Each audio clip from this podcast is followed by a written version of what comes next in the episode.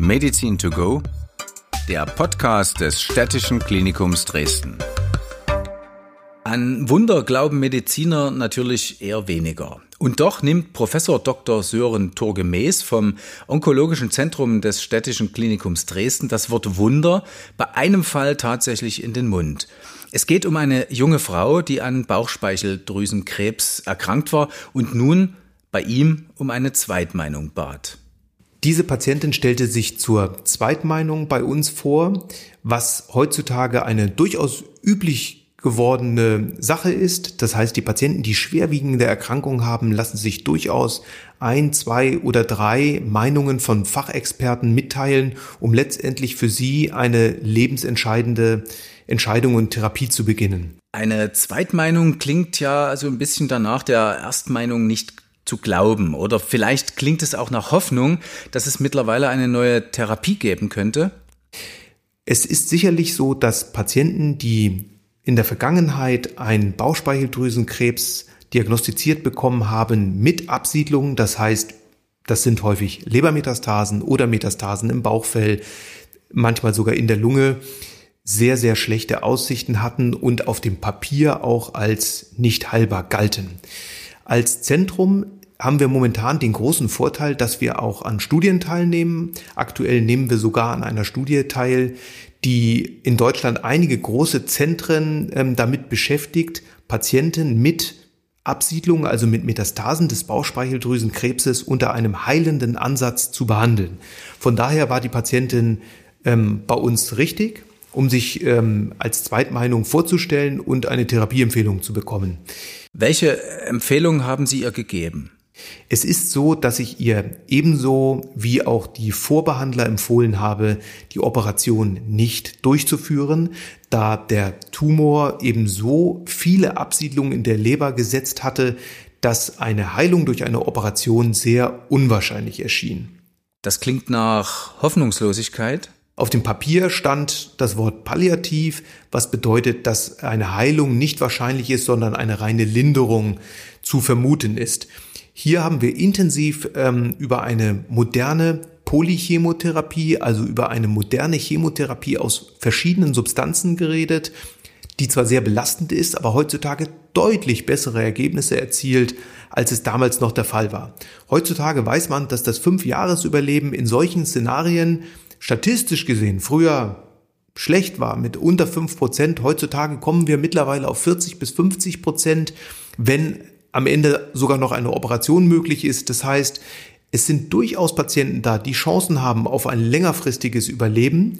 Und so haben wir es mit der jungen Patientin angegangen. Was hat Ihnen den Glauben und äh, vor allem die Motivation gegeben, erfolgreich sein zu können? Die Patientin war in sehr gutem Allgemeinzustand.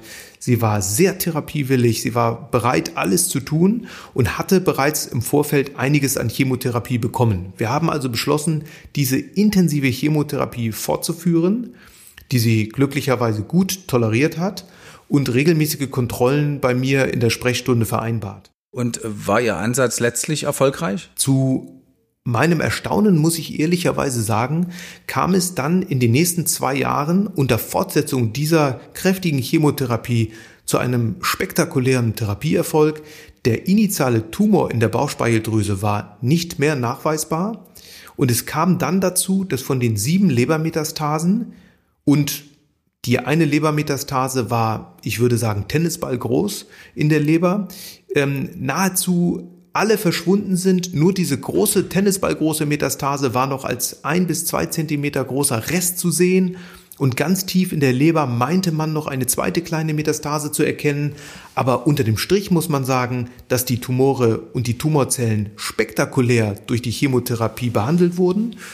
Und wir dann in die Situation gekommen sind, dass die junge, auch sich gut informierte Patientin ähm, fragte, muss es so weitergehen oder gibt es vielleicht doch einen heilenden Ansatz?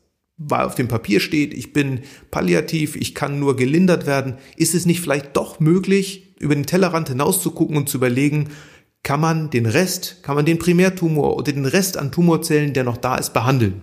Gab es diesen Therapieansatz?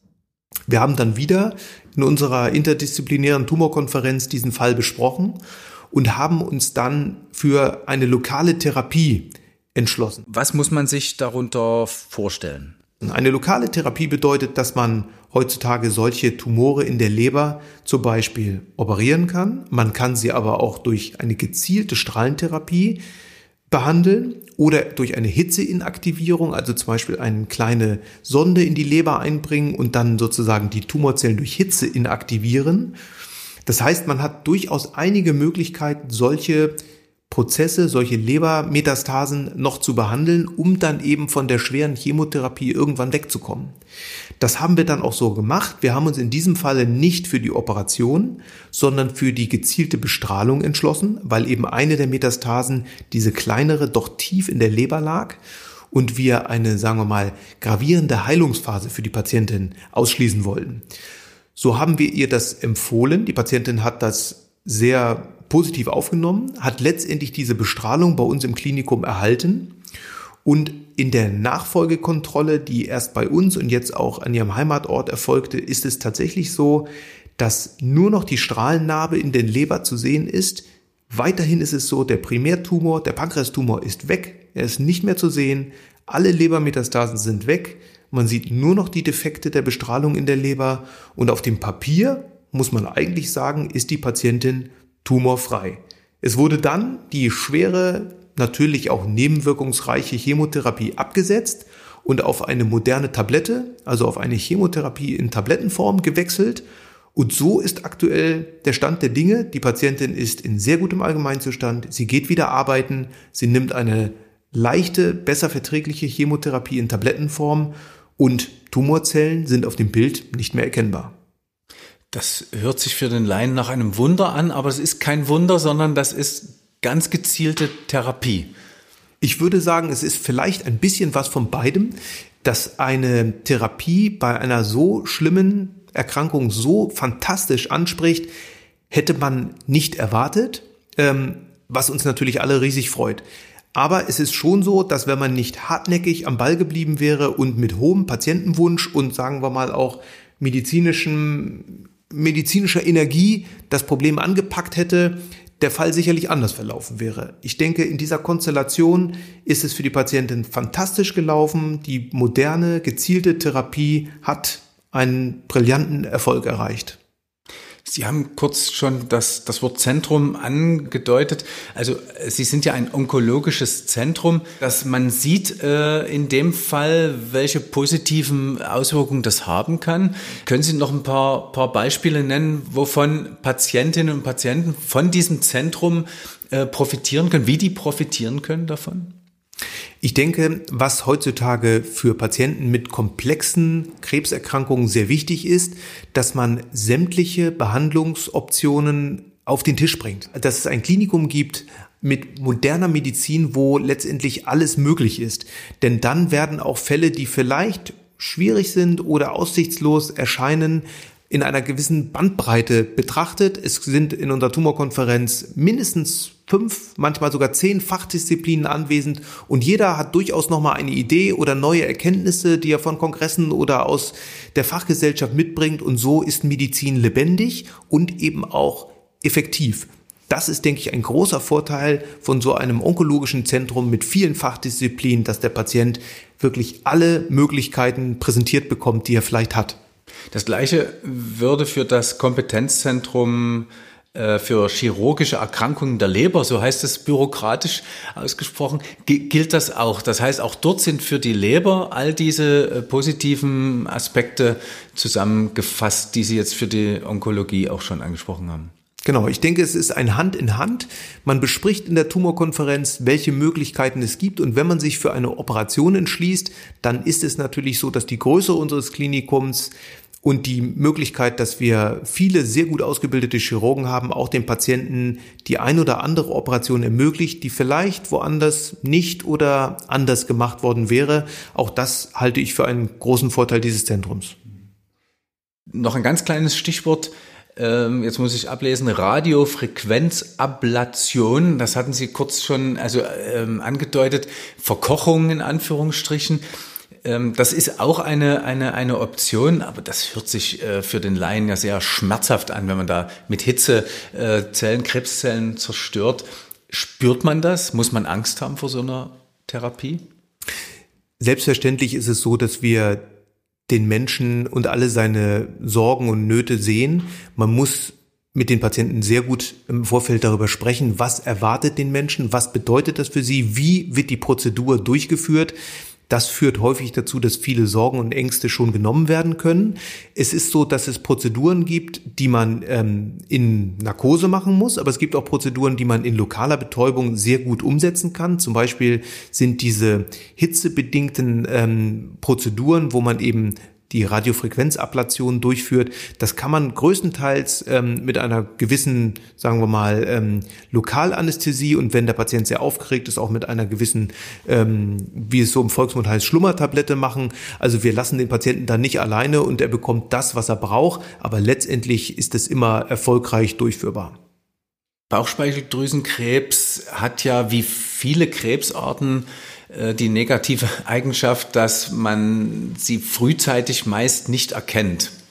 Gibt es Anzeichen? Gibt es Vorsorgemöglichkeiten? Ähm, wie, wie ist da der aktuelle Stand?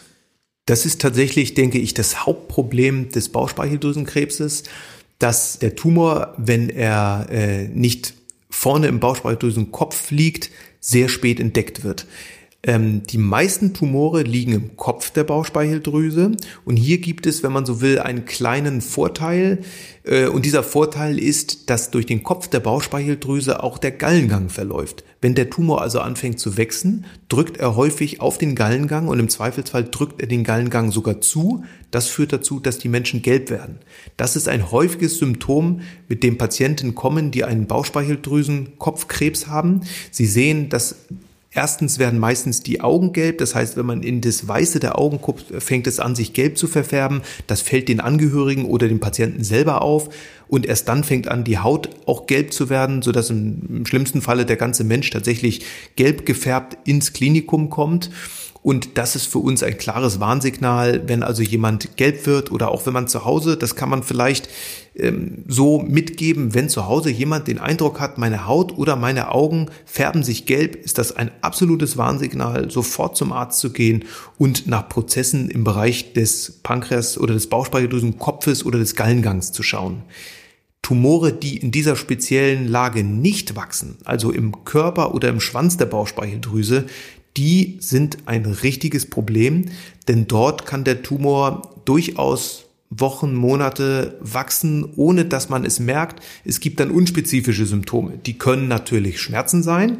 Auch Rückenschmerzen werden häufig berichtet, wenn der Tumor nach hinten aus der Bauchspeicheldrüse auf die Nerven drückt.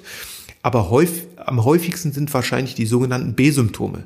Das heißt, der Mensch merkt äh, eine Appetitlosigkeit, einen Kraftverlust, er merkt Nachtschweiß, ähm, und äh, diese, diese Symptome sollten einen hellhörig werden lassen. Wir hatten in einem anderen Podcast schon mal darüber gesprochen, dass das so ein bisschen auch zu Corona passen würde. Ja, ich fühle mich schlapp, ich habe Husten, ich schwitze nachts. Ähm, äh, und dann äh, ist vielleicht der Corona-Test negativ. Wenn Sie solche Symptome haben, wenn Sie denken, mit meinem Körper stimmt was nicht, ja, mein, mein Akku wird leer, ähm, meine Waage zeigt, ich verliere Gewicht, äh, was ich gar nicht will, das ist ein Alarmsignal, was Sie zum Hausarzt oder, oder zum Spezialisten bringen sollte. Aber man kann, um das nochmal zu fragen, nicht direkt zu Ihnen kommen, sondern man muss erst äh, zum Hausarzt gehen. Üblicherweise ist es so, dass wir in den großen Kliniken Spezialsprechstunden haben, wo wir uns dann natürlich gezielt um Probleme äh, kümmern, weil sonst denke ich, das System über, überlaufen, überlastet werden würde. Wenn jetzt jemand, ähm, ich sage mal, an einem Samstag äh, Nachmittag plötzlich auffällt, dass er quitte gelb ist, dass seine Augen gelb werden, dann kann er selbstverständlich jederzeit ins Krankenhaus kommen. Ansonsten ist der Weg zum Hausarzt oder zum Niedergelassenen der übliche erste Weg, weil hier durchaus einiges gefiltert werden kann und auch, sagen wir mal, vielleicht nicht dramatische Dinge im Vorfeld geklärt werden können. Aber abschließend gesagt, auch dieser Fall ähm, ist eigentlich ein Fall, der Mut macht, dass man auch mit, also das ist ja eine, eine, eine doppelt dramatische Diagnose gewesen, ähm, zwei Krebsarten ähm, zu haben. Man kann auch mit so einer Diagnose heute sehr gut, weiß ich nicht, aber man kann überleben. Der Fall ist spektakulär. Dieser Fall ist spektakulär, weil die Chemotherapie und dann die Bestrahlung für quasi die Restbefunde ähm, dieser Patientin ein mehrjähriges Überleben verschafft haben, was statistisch vollkommen undenkbar gewesen wäre und wir auch jetzt noch weiter hoffen, dass sie vielleicht langzeitüberlebend oder so Gott will geheilt ist. Das wäre fantastisch. Bei Fällen, wo man einen Bauchspeicheldrüsenkrebs hat und Lebermetastasen auftreten, auch da kann ich sagen, man sollte zumindest positiv an die Sache rangehen und Mut haben. Ich biete hier, wie gesagt, nochmal unser Zentrum auch mit dieser Studie an, dass wir durchaus äh, in, im Rahmen dieser Studie schauen, ist die grundsätzlich lindernde, also palliative Therapie ohne Heilungschance nicht doch vielleicht theoretisch mit einem Heilungsansatz verbunden. Das ist ein ganz modernes Konzept und ich denke, heutzutage sollte man durchaus sich Zweitmeinungen holen, man sollte sich ein großes Zentrum suchen und man sollte versuchen, die gesamte moderne Medizin bei solch dramatischen Krebserkrankungen auch in Anspruch zu nehmen. Denn dafür sind wir da. Vielen Dank, Herr Professor. Sehr gerne. Meine Stadt, mein Klinikum.